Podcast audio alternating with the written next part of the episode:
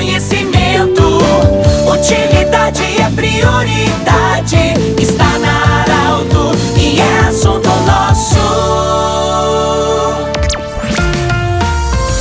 Boa tarde, ouvintes Arauto. Nós estamos iniciando o primeiro assunto nosso da semana. Sempre para a Unimed, Vale do Taquari, Vale do Rio Pardo, também para Centro Regional de Otorrinolaringologia e também para Cindy Lojas. O Cindy Lojas lembra, compre no comércio local, valorize a economia do seu município. Nós visita o deputado federal Heitor Chu. Primeiramente, parabéns pelo seu aniversário na última sexta-feira, deputado. Mas a conversa com você hoje é sobre esse grande sucesso da Expo Agro Afubra e principalmente as agroindústrias. Ou seja, que já foi presidente da FETAG, presidente do Sindicato dos Trabalhadores Agricultores Familiares, mas você tem um trabalho, você é uma das referências na, na vida pública em defender essa bandeira. E a Expo Agro, podemos dizer assim, que é uma das maiores, com certeza, mas esse esse espaço da agroindústria foi um dos grandes destaques e, e tem um trabalho seu também. Parabéns, bem-vindo. O que falar dessa Agro? Boa tarde, Pedro. Boa tarde, ouvintes. Primeiro, obrigado pelos cumprimentos do aniversário. Me disseram que 60 anos a gente só faz uma vez na vida.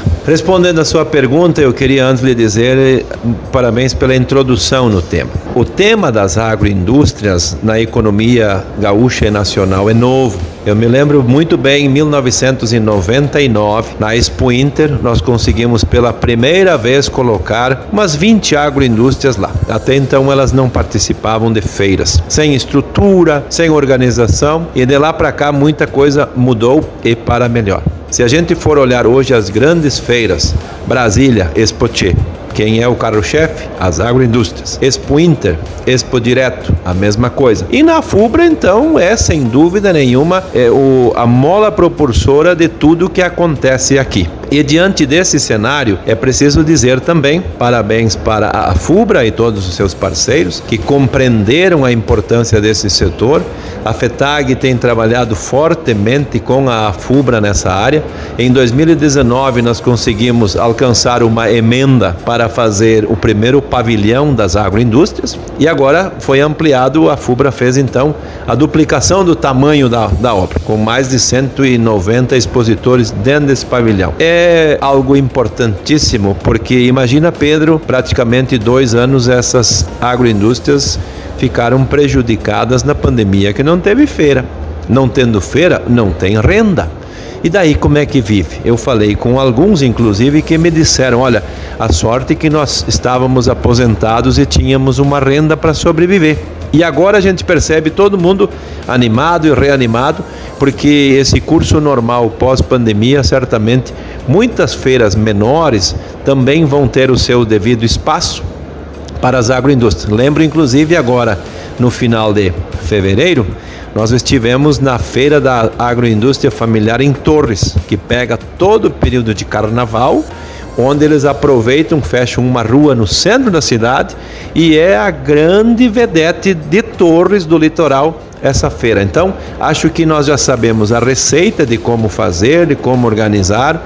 São produtos de altíssima qualidade, sempre tem uma orientação técnica muito aprimorada e os estabelecimentos onde os produtos são manuseados, seja o salame, o queijo, é, os embutidos e outras tantas coisas mais, tem que estar dentro do CISPOA, que é o sistema que regula as questões em termos de sanidade vegetal e animal. O exemplo dessa estrutura que nós temos na Expoagro, e aí seguindo, é, para quem vem para a Expoagro vender seus produtos, tem essa evolução também da legalização, do registro.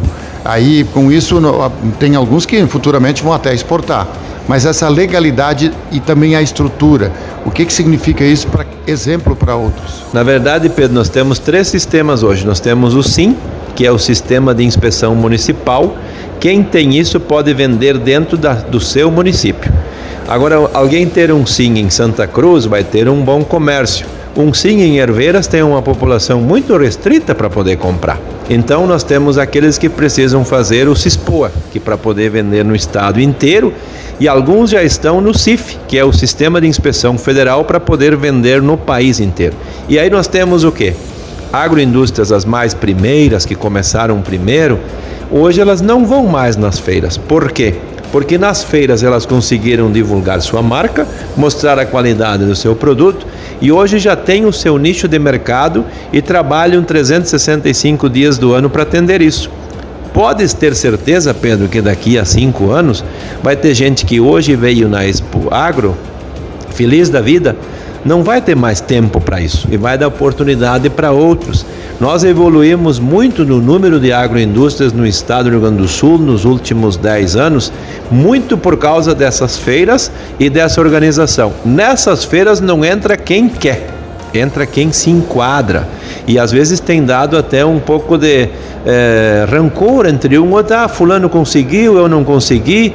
É, mas é que a questão da burocracia fala mais alto e que dialoga diretamente com o prédio onde o produto é feito, a embalagem que é utilizada, e aí a grande maioria procura sempre o selo gaúcho, que é uma marca que todos para conseguir aquele, aquele selo precisam estar dentro de um checklist com as coisas todas organizadas. Então, agroindústria, sem dúvida nenhuma, hoje é um setor importante organizado, que tem uma qualidade muito boa em termos de produtos e também variedade de produtos, e ao mesmo tempo é um setor que com certeza vai crescer muito daqui para frente. Conversamos com o deputado federal Heitor Chu, do jeito que você sempre quis. Em instantes, esse programa estará em formato podcast na Arauto 957 e também no Instagram da Arauto. Um abraço.